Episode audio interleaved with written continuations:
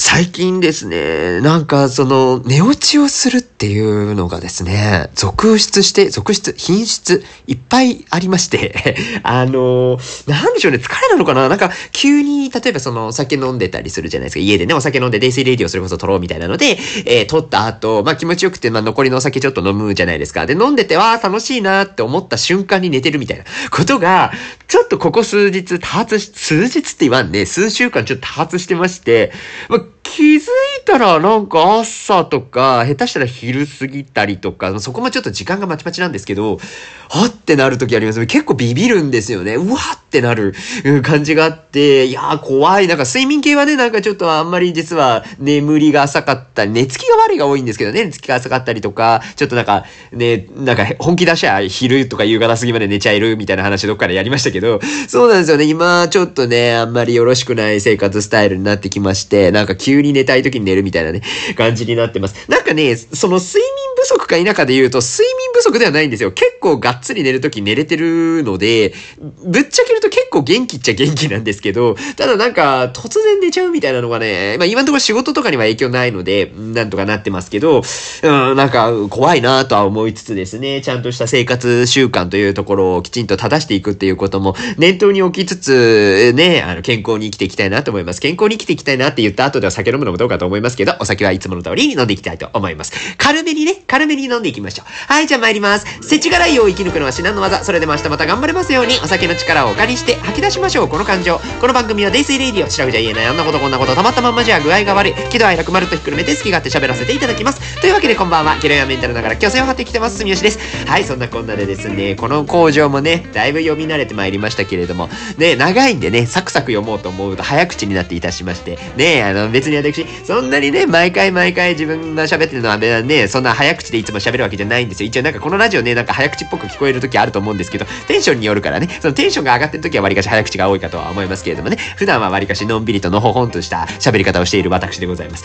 はい、今日はですね、何を飲むかというと、ハイボールをいただきたいと思いますね。今日はハイボールな気分でございます。たまにはこういう気分もあるんですね。いろんな気分がございまして、ビールが飲みたいな、みたいな気分もあれば、日本酒が飲みたいな、みたいな気分もあれば、チューハイがいいな、っていう気分もありまして、今日はハイボールの気分でございます。ございますハイボールね、いろんな種類が売られてますけれども、今回買ったのがですね、あの、まあ、今回というかなんかど、これね、多分間違ってないと思うんですけど、なんかスーパーかなんか寄った時に、あれって思ってあんまり見ないけど、これなんかちょっと気になるなと思って買ったような記憶があります。えー、神戸、神戸居留地というブランドになるんでしょうか？のハイボール、えー、樽熟成ウイスキーブレンドをいただきたいと思います。カンカンがですね、樽のイラストが入ってるんですよ。もうほんとカンカン全体が樽みたいな感じに見えるようなデザインになってまして、え真ん中にハイボールってすごいおしゃれな金色の文字で書かれている、え、ものになっております。神戸居留地、合ってるよね、これ読み方ね。多分神戸居留地で合ってると思うんですけど、サイトを見させていただきました。あの、富永さんっていう、えメーカーさんが出されているシリーズになりますね。あの、野菜ジュースとか、それこそお酒以外の飲み物とかも、え、神戸居留地として、え、出されてたりするんですけど、そのうちの中のハイボールを出されておりまして、え、樽熟成したウイスキーとクリアな味わいのスピリッツをブレンド、芳醇な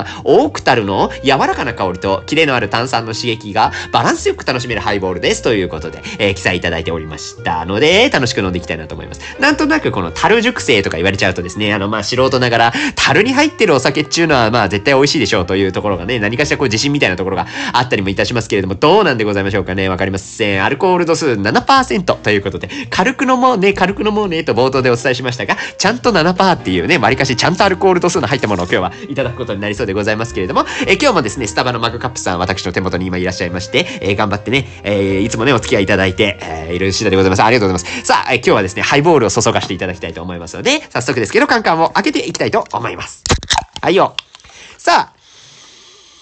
うん、香りはね、おしゃれなウイスキーの香りがいたしますよ。お上品ですわね、ウイスキーの香りっていうのはね、ウイスキーがお好きでしょうってね、うん、CM あってましたけど、色はね、結構濃いめな色なんでございます。なんと申しましょうか。茶味がかかって、それこそなんか樽の色っぽい茶色の要素がちょっと強いかなっていうぐらい、色がしっかり出ているようなイメージですね。ハイボールってほらなんか、クリーム色というかレモン色というか結構薄めの色のイメージあると思うんですけど、これね、しっかりと茶色感が出てて、なんかウイスキーの味濃いんじゃないっていうのをちょっと楽しみにしながら飲んでいきたいと思います。いただきましょう。あ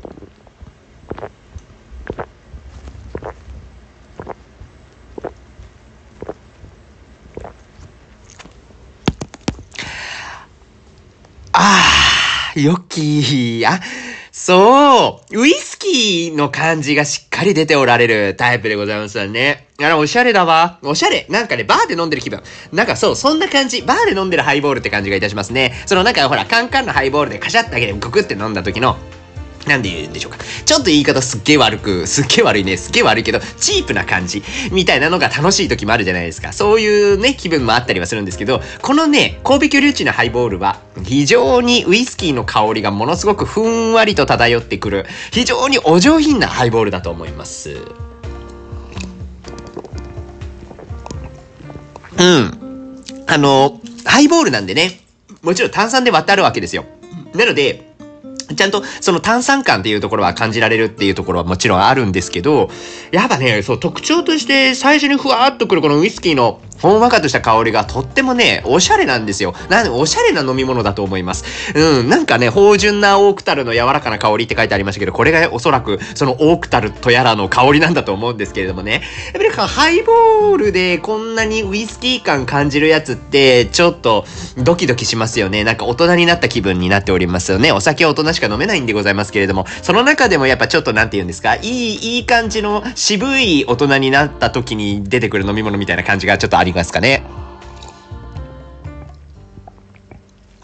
あ、美味しい。そしてね、これはね、なんか大事に飲みたいかな。ごくごくごくっていくタイプではなく、ゆったりとおしゃべりをそれこそね、楽しみながら、ね、飲むのがいい感じなんじゃないかなと思います。まあ、これ男女どっちでもいいです。そのなんか渋い感じのダンディズム溢れるおじさまっていう感じでもよろしいですし、あるいはそのなんかもう人生2周目ですかぐらいのね、悟りに悟った、あの、ね、あの、生めか、生めかしい合ってるこれ言い方。なんかこう、素敵な、素敵なレイディーのね、気持ちでもどちらでも良いかと思いますけども、ちょっとね、大人感のあるような感じっていうところを味わいながらね、飲んでいくのがいいのかしらというようなことを思っておりますので、この後のお話もちょっとそんな、なんて言うんでしょうか、生めかしさを出しながら、うん、妖艶な感じでいきたいと思います。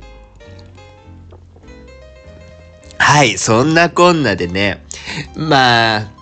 いいんだけど、今回はね、あれなのよ、その、なんて言うんでしょうか。な、私の、ね、闇、闇会ということで。あ、別にその、何ですかね、精神的に病んでいるとか、そういうことはございませんでございまして、今日どちらかというと気分はね、ハイ、ハイモードなんですけども、まあ、なので、そうつで言うとそうみたいなところで、別に、あ病気で、うつ病とかじゃないかなとは思うんですけどね、割かし元気に生きてるのでね、そうではないかと思いますけど、なんか妙にちょっとテンション高めな、えー、状況でございまして、まあまあ、ただね、やっぱり時折、やっぱりちょっと私も毒を吐かなければ、なんかずっと溜まってるものもあるのでね、まあまあ、誰に対しての毒とかじゃないんです。これってやっぱ世の中ってこういうとこあるよねっていうタイプの毒をちょっとね、吐き出した上でね、それでも頑張って明日頑張って生きていこうじゃないのっていうような、そういうなんか、ポップにつながる感じ？ポップにつながる？なんかステップアップにつながるような、なんかそういったなんかね、皆さんにとっても素敵な時間になるようにと思っている次第でございますけれども、まあまあそんなことは置いといて、恋愛って超絶めんどくさいねって、最近改めて思うことがたくさんございまして。暗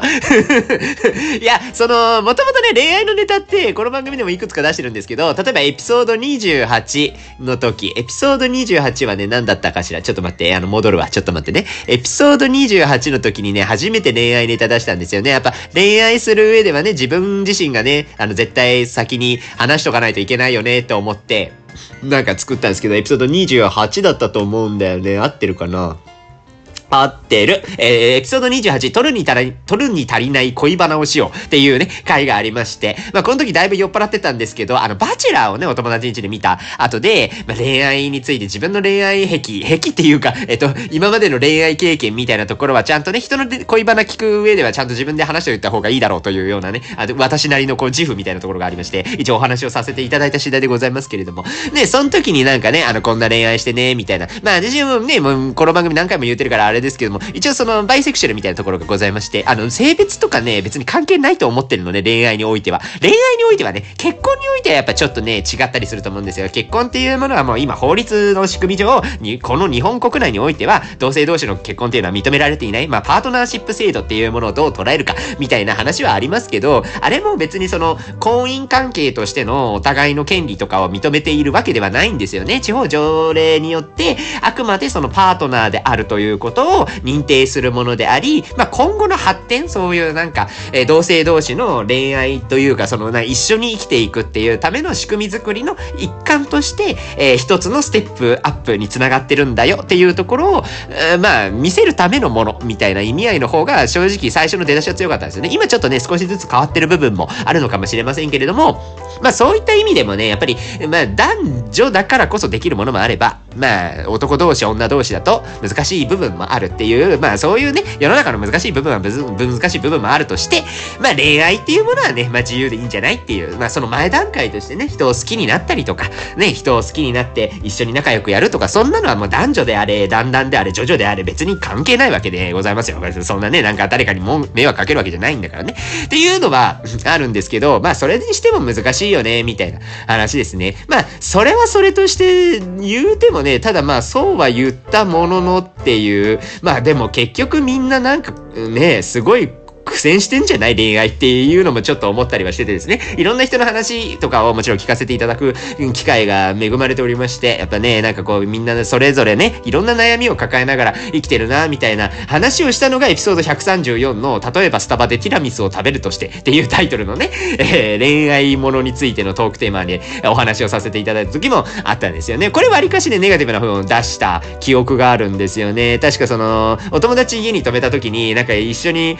暮らしてみて、あ、ちょっとやっぱこのなんか毎日とかエンドレスってなるとちょっと難しいなみたいな、もう本当にそういうレベルのね、同棲するっていうの時の価値観の相違って大変だよねみたいなところとか、まあそれでいくと他の皆さんもね、普通に恋愛して結婚してみたいな話になった時に、まあそもそもでまあね、結婚の基準みたいなところもお互い違ったりとか、まあ一緒に暮らしていく上でのハードルみたいなところもあったりとかね。でまあコミュニケーションとかっていう観点に絞っても、どういうコミュニケーションを取るとうまくいくんだっけみたいなところってすごい難しかったりするから、まあね、これはあくまで、この時はね、男女の恋愛っていうのが前提で話をしたんですけど、まあ大変ですよねっていうような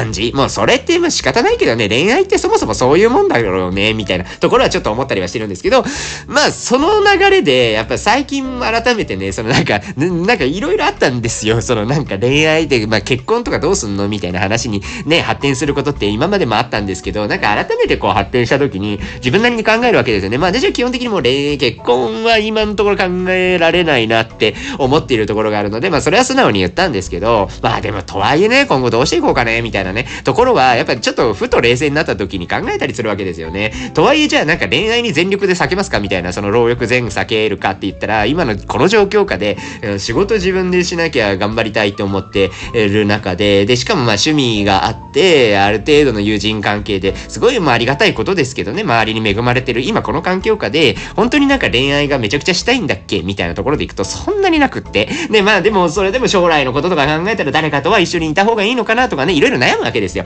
で、まあ悩んでいく中で 恋愛ってどんなんだっけって改めて思い出した時に、いろんな思い出をね、ちょっと掘り起こしてみたらあんまりいい思い出がなくって、前のその、それこそエピソード 28? だったっけ ?28 の時でしたかね？うん、の時は、どちらかというともう素直にね、自分のあの恋愛遍歴みたいなところをお話ししたんですけど、まあそれに入らない話で、ネガティブなやつってのは結構いっぱいあるんですよ、思い出として。めんどくさかったな、これみたいなね。自分のこともそうですし、自分以外のところもね、結構そうだったりするんですけど、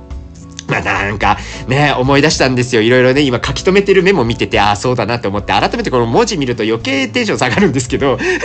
一応話すとね、例えば小学生とかだったら、お前もう小学生から戻るわけですよ。小学生の時ってやっぱり好きな子ができたやつをいじるみたいな、そういう風習あると思うんですよ。で、私も漏れなくそれになった時があってですね、小学校の時って全然ほら、自覚ないから、そのなんか、性別とかの自覚なく恋愛するみたいな、そういうのをなくって、もう普通に女の子が大好き。いや、女の子が大好きって言うとちょっと語弊あるけど、女の子が性恋愛対象になってて、えー、まあ好きな子とかもいたわけなんですよね。まあその辺の話は28話でやったんですけど、あのー、そうでもない子みたいなことを、まあ仲良かった時期があったんですよ。まああくまで恋愛というよりは、どちらかというと、こう、お友達として、もう本当に友人として、え仲良くなってた女の子がいたんですけど、やっぱそういうの見ると小学生っていじりたがるじゃないですか。好きな子ができて、ああいつとあいつめっちゃ付き合ってるんだぜ、みたいなことを、まあ根も葉もなく言ったりするわけですよ。で、もう恋愛のめんどくささって、私の中では小学生時代から始まってて、もうこんな風になんかこう、周りがガヤガヤ言ってくるっていうめんどくささがもうすでにあるんだと思うと、結構うんざりしてた時があったんですよね。もうそうそう、ぶっちゃければ、まあ恋愛なんて他人がどうこう言おうが関係ないじゃんっていうようなのは一つあるんですよね。そういう芯の強さみたいなところって、まあ大事なのかなって思ったりもする反面、でもやっぱり、そのなんか社会で生きていく私たちなので、社会での人間との関わり方みたいなところは、やっぱ多少なりでも考えるわけですよ。ってなった時に、やっぱ恋愛一つとってめんどくさくなる。これってでも大人になってもそうじゃないですか。例えば職場内恋愛で、えー、職場内で恋愛が起こったみたいな、誰かと誰かが付き合ってるらしいみたいな噂が流れてきた時の対応って、結構神経使うわけですよ。まあ基本的にはもう知らん、そちらのふりするのが一番正解だと私は思っていますけど、まあ実際なんかね、ちょっとよそよそしく態度取ってみたりとか、えー、どうする？聞いてみる？みたいな、そのひそひそ話するっていうような感じになっちゃう職場なんて山のようにあるわけですよ。もうそんなのめんどくさいじゃないですか。ひそひそ話なんて、ひそひそ話バレてないと思ってやってるやつどうなんて思いますけど、ひそひそ話してるのってめっちゃ見えてますからね。あんな、あんなんよくわかりますもう女子会なんか見てごらんなさい。なんかあの人たちさ、なんかこそこそしててほんと嫌だよねって言われてるからね。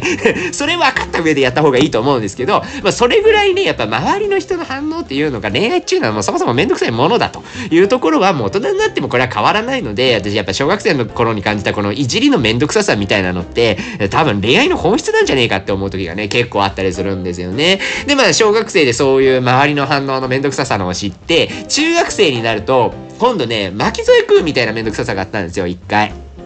まあだから、その、中学のね、同級生で、えー、同級生 A 君が、同級生の B さんの女の子のことをすごい好きで、好きなのは確かに知ってたんですよ。なんかね、まあまあ、何、聞かずともわかるレベルで好きだったんですよね。で、確かね、それこそ今の時期まさにそうですけど、バレンタインだったんですよね、あの時。で、バレンタイン前で、チョコレートもらうかもらわないかみたいなので、その A 君がそわそわしてた時期があったんですよ。で、でし、その時、まあもちろん A 君と B さんのことは知ってたから、まあまあ、でも、別に金にも止めてなかったんです。正直あんまり興味なかったっていうところが正直なところで。で、私は私で、その別の女の子の C さんっていう女の子とね、まあ僕恋愛関係とかなくて、普通にワーキャー楽しんでたんですよ。まあ基本的に A 君のことも B さんのことも C さんのことも同じグループ内で結構仲良くしてたところがあったので、普通にこう、通り過ぎていったんですけど、パサーって。で、ちょうどなんかね、家に帰る途中で、まあ、なんて言うんでしょうか。家帰る途中のその横断歩道を右に曲がるか、まっすぐ行くかみたいなところで、ちょっとその道が分かれる部分があるんですよ。で、でたまたまその C さんと、その分かれる直前のところ、その、ちょうど右に曲がるかまっすぐ行くかの境目のところでおしゃべりしてたんです。まあ、いろいろちょっと盛り上がる話もありまして、別に全然関係ないんですよ。な何の恋愛とかも何も関係ない、普通の、うん、ヨタ話をしてたんです。ヨタ話って言い方合ってますか？もう雑談してたんですけど、たまたまその A さんが来て、あ、A さんじゃない、B さんが来てね。で、B さんが来て、B さんともちょろっと話してたんです。3人でね。で、B さんとちょろっと話してた中に、A 君が後から後ろから来たんですよ。で、A 君後ろからから来て、あ、A 君だと思って、で、A 君は右に曲がらないかんかったから、A 君そのまま右に曲がったんですね。で、えー、まあ、その後 B さんと C さんと何事もなかったかのように別れて家に着いたんですけど、その時の経験がね、A 君にとっては非常に不快だったと。その、要は自分がもしかしたらバレンタインのチョコもらうかもしれないっていうような前提があった中で、私と C さんが B さんをとどめてたみたいに見えたんですって。っていうかなんかこう、いじろうとしてんじゃないか風にも見えたんですって。なんかね、冷やかそうとしてるみたいな。で、結局、なんかそういう風にチョコももらえなかったみたいな話もあって、すごいブチギレてたらしいんですね。そう、それを私は一週間後ぐらいに聞いたんですよ。で、C さんはね、早めに分かったらしい。なんかその、なんかよそよそしい態度とかを A 君のね、なんか態度がいつもと違うと思って、なんか周りに詰めて聞いたらそういうことだったと。で、その時の私はね、だいぶそのメンタルがあんまり強くなかったので、もうそれがめちゃくちゃショックだったんですよ。うわーって思いながら、ごめんって思いながら、ああ、そうか、でも好きだったもんね。だから行けなかったのかな。だから靴箱とかでね、タイミング合わなかったんだっていうところも何にも知らなかったから、わあ、ごめんって思って、結構悩んじゃったんですけど、今ね、今こう大人になって思う。まあ正確にはね、もうこれも卒業式ぐらいで、いやいやおかしくないって改めて思った のタイミングもあって、えー、ちょっといろいろあるんですけど、なんていうか、いや、それはそれとして喋り行けよっていうね、チョコ欲しいんだったらね、知らんけどチョコもらえるのかどうかすら知らんけど、そこはお前がもうちょっとちゃんとせえっていうね、話になるんですけど、まあ、だから、そういうのもめんどくさいわけですよ。特にそのなんか、ね、中高生だからっていうのもあると思いますけど、やっぱ人を好きになると盲目になるじゃないですか。で、盲目になったやつっていうのはですよ、ものすごい周りのこと見えてないパターンがやっぱり多いわけですよ。これもめんどくさいの一個ですよね。本当恋愛の盲目さっていうものは、なんていうかね、その人にずっとこう一方的に向かっちゃうがゆえに、周りへの配慮とかめっちゃ書くじゃないですか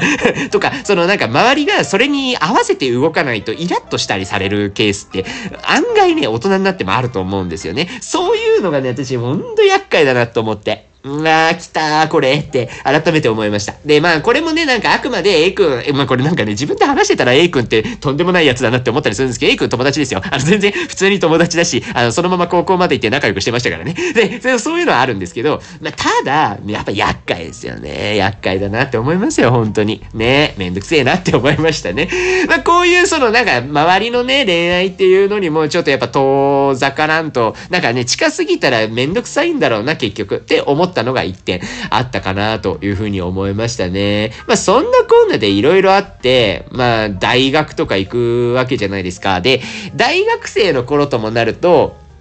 まあ、一応高校生の時に彼女ができて、で、大学生の時にも彼女が一人できたんですよね。で、まあ恋愛、自分の恋愛としては、まあそういう風に少しずつですけど、まあ、ね、私自身もね、そのなんか相手に対して全然その、ね、迷惑をかけてしまったこととかもあったりするんですよ。やっぱ付き合ってる中で寂しい思いさせたみたいな時もあったし、まあその時もね、その時で結構、なんて言うんですかね、私も私でね、余裕があったわけじゃなかったので、それも良くなかったなとは思いますけど、そういうね、自分の恋愛の中での反省点みたいなところはあるんですけど、大学時代にね、すごい感じてたのは、そのなんか恋愛、恋愛というか、そのもうちょっと一歩下がって、その異性がいる場での、なんかその盛り上がりみたいなやつ。あれがちょっとね、やかましいというか、そう、めんどくさって思ってたのが大学時代には実はあって、その、例えばですよ、大学時代で男同士で飲み会をしましょうみたいなスタートで飲み会が始まるじゃないですか。で、男同士で飲み会してるでしょそしたら、誰かがね、その、女子がいないと盛り上がらないって言い始めるんです。で、わかんないんですよ、私は。そのなんか別に盛り上がってたくないって思う。で、盛り上がってたしって なってるんですけど、でもやっぱり女の子いた方がもっと盛り上がるよねっていうことに関しては結構賛同する男ってのはいっぱいいるんですよ。で、まあ結果ね、まあ、バーって呼んで、で、知らない女の子とか呼んでくるパターンがあるんですよね。あの、お友達会話、同じ界隈で女の子呼ぶ分に私も仲いいから、それは全然気にならないんですけど、知らん女連れてこられた時に、こいつ誰ってなるところから、すっごい結構ストレス溜まるっていうか、その、あの、一から知らなきゃいけないじゃないですか。自己紹介とかね、そしてその子がどういう雰囲気の飲み会が好きなのかとかも全くわからない状態で、こちらなんかせっかく来てもらったからには盛り上げなきゃっていう、そういう意味でのストレスが溜まるわけですよ。ああ、なんかもうね、せっかくなんかこんな酔っ払いの中にポンって放り込まれてね、まあ飲んでたんか知らんけども、うん、ね、あんまりいい気分しないんじゃないって思いながらもね、まあじゃあせめてなんかこう、ね、お話ししながらなんかこうね、いろいろと楽しいことができたらいいなとか、ね、考えながらやるんですけど、まあ無理ですよね、もう本当にね。で、そういう時に限ってね、そいつ、そいつっていうかその連れてきた男っていうのは何もしませんから、ね、本当にバカなんじゃないかと思って、ね、連れてくるだけ連れてきてね、盛り上がらんやないかいつね、もう謎の回がね、結構多かったですよね。で、まあ、マックス嫌だったのは、まあ嫌だったのはってあんまり言うのもあれか。あのー、それこそだから、もう仲間内界隈で飲んでた時に、一回ね、そのまあ、該当する男が二人いるんですけど、そいつらがね、そいつらが、隣の席にいた女の子にナンパをしたんです。で、二人組だったのかな女の子二人組で。ナンパしたかったのかどうかとか、まあ、全くわからない。可愛かったとか言ってましたけど、なんかその、ナンパしに行ったら、ナンパ成功したらしいんですよ。で、その、なんかこの後どうするみたいな流れになって、え、てか、まあ30分ぐらいお店の猶予としてはあったはずなんですよね。時間としてはまだまだ猶予あったから、もうちょっと飲もっか、みたいな感じで仲持ちにはなってた中で、その二人が、なんか別のお店行きたいって言い出したんですよ。で、もうなんかど、俺ら抜けるからみたいな雰囲気を出してて、あーって思ってですね。最初は、その、ナンパした女の子二人をうちの界隈に入れるって言ってて、入れる雰囲気は嫌だなって私はまあまあちょっと顔に出てたんかわからんけど、なんとなく嫌な感じ出してたんですよ。で、そしたらなんか、まあそれに気づいたかどうかはさておきながら、まあ結局なんかその女の子せっかくナンパしたから、俺らちょっと4人で飲んでくるわ、みたいなことを言いやがりまして、もうそのまま消えたんですね、その飲み会から。で、仲間内界隈の飲み会は、まあその2人が抜けた後、まあしょんぼり終わりまして、で、そのまま帰ってくる帰宅の途中で私の感情がまあまあ爆発したんですよ。あれってどう思うみたいな、そのみんなに聞いて、あんあんなことって普通なのみたいな。で、まあその時の仲間内界隈はね、みんなありが、案外冷静だったので、その、まあ割とな、なだめてくれたんですよ。その、まあなんかとってもいい出会いになる可能性だってあるし、まあ別にもともとそういう奴らだったじゃんみたいな。そういう奴らだった人に対して、今更、その、感情ぶつけたところで、あんまり意味ないと思うんだよねって言われて、うん、そうだねって 改めてちょっと落ち着くみたいなことがあったんですけど、やっぱね、こういうね、そのなんか異性が絡むと、まあこれ男女どっちもですよね。だから男性が女性をこう呼び込むパターンもあれば、女子が男子がいることによって態度が変わるみたいなこともよくあるじゃないですか。こういうね、ちょっとね、その恋愛まで行かずとも異性がいるだけで厄介っていうような、そういうめんどくささももうすでに恋愛の前段階としてあったりするので、で、それがね、本当にね、あんまり受け付けないんですよね。まあだから、こんなこと言ってるから多分、あの、仮に私がどういう恋愛の癖を持っていたとしても、ちょっとうまくいかなかったんだろうなって、今思ってるので、来世に期待しよっかなとか、なんかね、たまにね、冗談めく言うんですけど、ね、めんどくさいんですよ。めんどくさいなって改めて思いますっていうお話でございます。あ、ちょっとハイボールタイムね。ちょっとハイボールタイム挟むわ。そうそうそう。今日ちょっと割かしで熱量が高い 感じになってますけど。いや、だからさ、その、まあもちろんね、個人的にもこういうことを思い出す機会があったのはあったんですけど、そもそもでほら、昨今のメディアが流している放送とか、ね、いろいろこう報道とかね、見るじゃないですか。ね、もう不倫とか浮気とか。あれはものすごい盛り上がるでしょう。嫌な意味での盛り上がりね、炎上とかね。なんか、見ててね、本当にね、多分もうヘキヘキしてる方いっぱいいらっしゃると思うんですよね。何ですか？もうあの芸能人の不倫問題だとか女性問題だとかでね、もうもう誰々芸能人の誰々さんがもう、あいいね、今裁判してますよみたいな。まあこれもご存知すぎてあれだと思うので、名前伏せても仕方ないので、あの松本さんね、ダウンタウンのね、松本さんのお話とかもありますよ。ありますけど、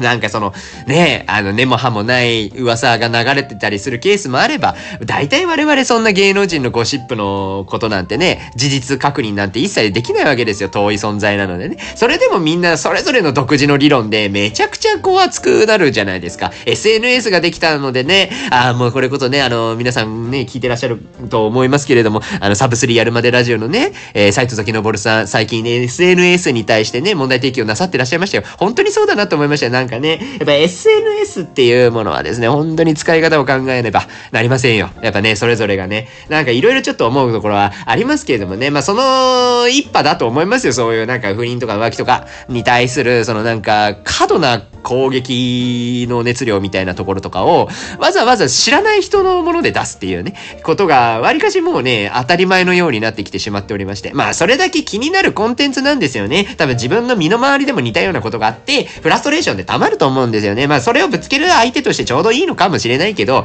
そんなことにね、時間割くぐらいだったらね、ランニングの1本でも2本でもやっといたらいいんじゃないのっていう風なね、感覚に私としてはなってくるわけですけどね。まあまあ、でも事実としてはね、やっぱ恋愛っていうものに対してみんながこう関心持つ。特にそのドロドロしたやつね。まあね、わからん、わからんではないのかし、わからんではないってこともないんだけどな、これに関してはちょっと難しいな。まあ、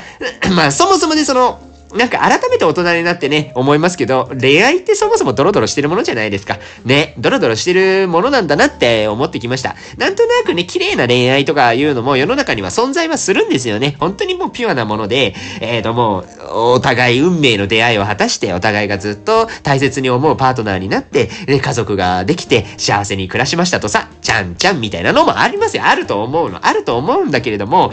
そうじゃない恋愛って普通にいっぱいあるよねっていうところは、もう大人になってって改めて実感してるし、これは分かってないといけないと思うんですよね。なんか、分かっててないのかなっていう気がすごいするんだよな。まあ、めんどいじゃないですか、ドロドロさっていうものは。ひどくめんどくさいですよ。だってそのなんかドロドロって言ってるぐらいだから、まあ要はスムーズな関係性が築けてないわけですよね。うん、なんかその恋愛においても、だ単純にお互いが好き嫌いっていう話ではないし、そこに第三者が絡むケースもあれば、まあその本音では話せないみたいなね、その自分の気持ち自体が揺れ動くっていうパターンもあったりして、そもそもなんかこう、まっとうな型ににはまってできるものではないっちゅうところも実際はあるわけですよ。うんね。まあそういうめんどくさいものだよねっていうところが腑に落ちた上で、まあそれでも好きだしなーで、ちゃんとなんかね、いろいろ調整しながら恋愛やれる人はうまいこといくんだろうとは思いますけどもね。まあそうじゃない人もたくさんいるわけですよ。そのピュアな恋愛を求めるようなタイプというんでしょうか。もしかしたら私もそうかもしれません。なんかその恋愛っていうものはこういうものだみたいな自分なりのこう頭の中に描いているものがものすごく清純派なストーリーなのかもしれない。知れないんだけれども、これは私はちょっとね、ね言い方をきつく言うと病だと思っているので、やっぱり綺麗なものしかできないみたいなのっていうのは、この世の中生きていく上ではしんどい要素にしかならないと思うんですよね。そう。だから浮気コンテンツのコメントとか、例えばなんか X とかね、そのコメントとかいろいろ攻撃的なもの多いじゃないですか。で、なんていうかもう、一人の人間を愛し続けること以外許されないみたいな。複数に愛してしまうことなんて絶対にありえないみたいな書き方になってるケースってめちゃくちゃよく見るんですけど、いろいろあるわけですよ。そもそもでね。まあ、あのね、やっぱり結婚して別の女の子に付き合っちゃったみたいな。で、ずっと黙りながら嘘突き通してやるみたいなのは嘘ついてる時点でやっぱやましいって理解してやってるわけなので、それはダメだよね。それはまあ、その当人同士は怒られるべきだと、あ怒って叱るべきだと思うんですよ。例えば奥さんが浮気されたんだったら、奥さんが怒る分には私はもうそれは怒られなさいよって感じだと思うんです。怒られなさいよって思う感じだし、もうそれでなんか離婚して慰謝料とかなるんだったらもう慰謝料払いなさいよって思うんだけど、その、ね、いろいろその第三者側のね、いろんな人の意見を見てる感じだと、もう、絶対その、なんて言うんでしょうかね、えー、人は一人の人間を愛し続けるべきであるみたいな強固な固定観念みたいなのに縛られすぎてるケースもあると、それって大変だよねっては思ったりもするんですよ。やっぱそこがなんか他人がそういうのやってるのすら許せないみたいな、そういう心情になってくると、もう、えぐいわけですよね。もうこの世の中そんな そんなものばっかりじゃ決してないので、生きていくのは大変なんだろうなと思ったりするんですよね。まあ、第三者にまで言ってくるともうこれもう病気の一種だと思ってます、私は。もうだから治さなきゃいけないとは思いますよ。なんか、そんななんか第三者、自分に関係ない人たちに言わなければもう許せないぐらいの何かしらの強い感情があるとすれば、そこから離れるっていうことは生きていく上ですごい必要なスキルだと思うんですよね。感情から離れるみたいなのってって実は結構研究がちゃんとされてるんですよ。アンガーマネジメントとかも割と昔そんな話じゃなかったですかね。その怒りの感情に対して自分が客観的な立場からその怒りの感情を見るみたいな。で、あ、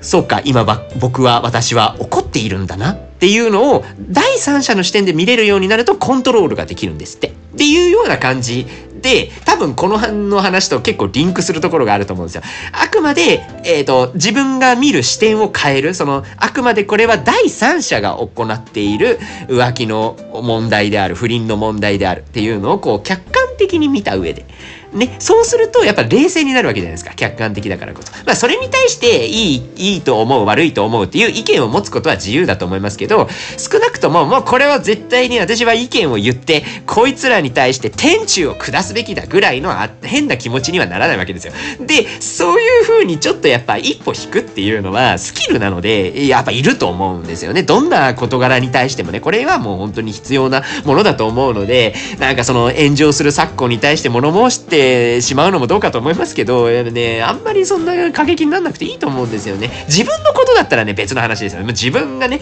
何かしらこう、すごいねえあいつになんか不倫されたぞ浮気されたぞって悔しいって思いがあるんだったらそれは文句言わんと。ねえこっちこっちとらねあの被害被ってるわけですから。それは別にもうあの好きにやっちゃえよって思いますしまあまあか、まあ、やっちゃえよって思うかな？わかんない。やっちゃうのがいいって思わない人もいるかもしれないけどまあねやられた分はやらないとねちょっとバランス取れないですからね。っていうのはちょっと思ったりしますからね。うんいやそうだからそのピュアな恋愛を求める病みたいなのが言い方として結構ヘビーですけどまあ一途な恋愛結婚しか描けないみたいななタイプがこれに該当すると思うんですよ。ちょうどそういう系のバラエティ見まして、バラエティじゃないのかあれ？えっと、ドキュメンタル番組なのかな？なんかその、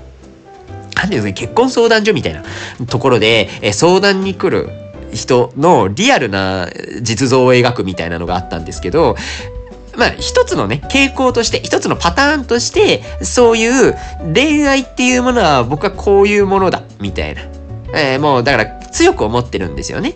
でも、強くその恋愛のやり方について関心がありすぎるがあまり、目の前の人の話とか、目の前の人の感情とか思いっていうところを汲み取れないみたいなので指摘を受けているっていう場面を何個か見てて、わあ、これはって思ったんですよね、結構。だからその、さっきの盲目話ともちょっと似てるんですけどね、恋は盲目ってなって、そのもうあくまで恋愛をする自分にしか関心がなくなってしまった。みたいなやつも、ちょっとこれ気をつけなきゃいけないものなのかなと思いますし、なんていうかやっぱり、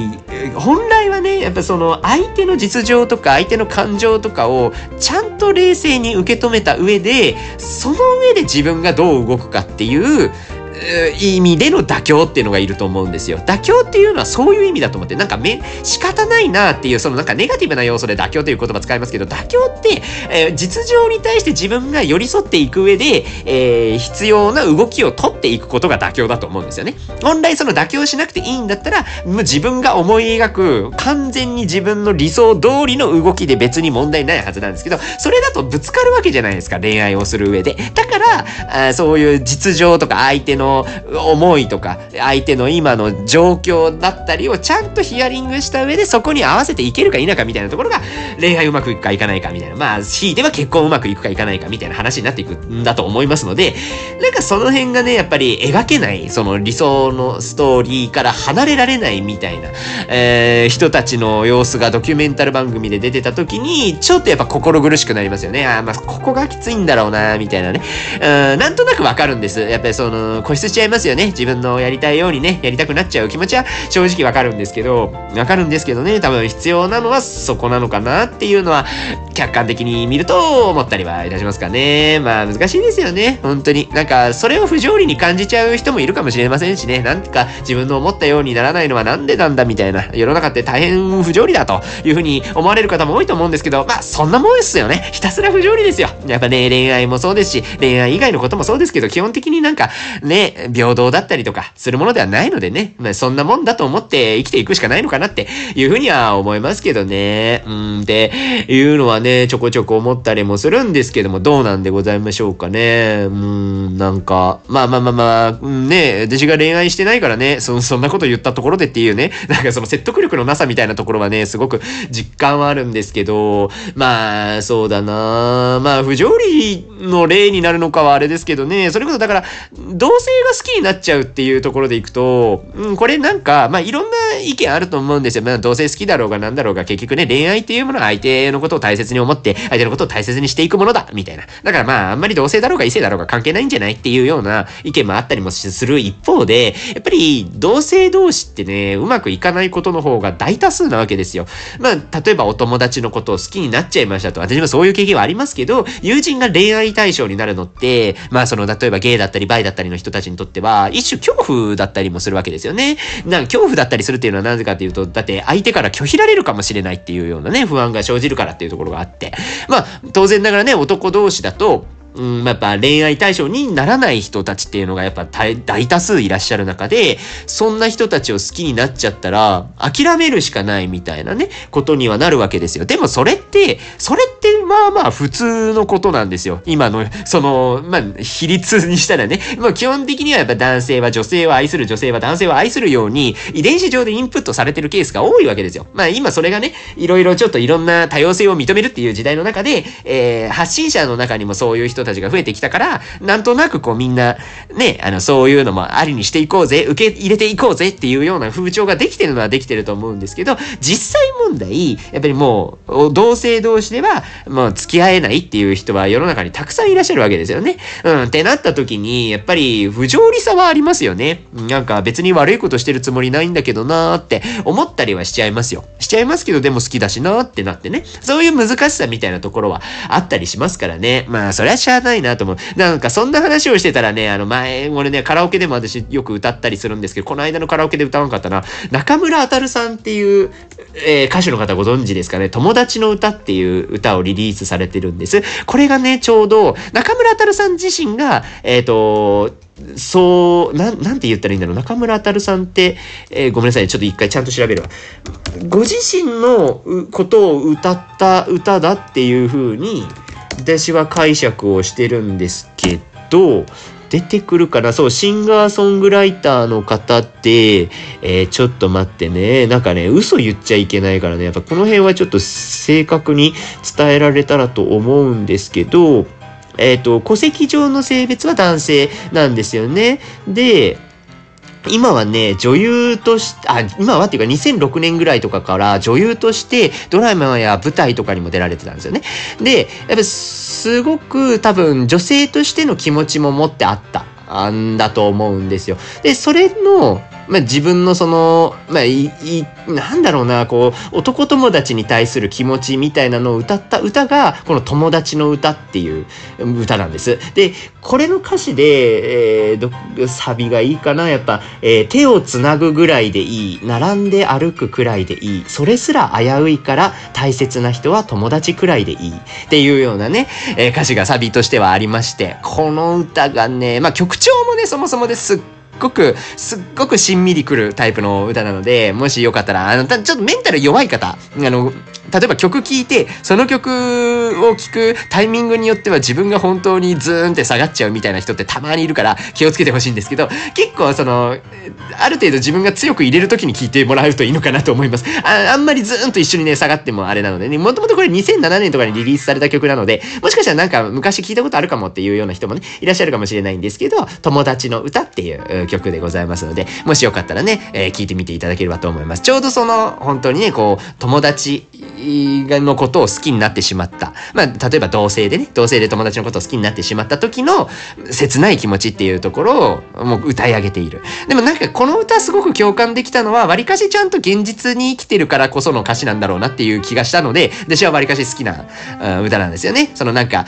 気持ちだけで乗り越えられる、ハッピーみたいな感じではないっていうね。あくまで、えー、そう、まあ、うまくいかないよねっていうのは分かった上で、でも自分は本当に大切に思ってるんだよねっていう、この気持ちを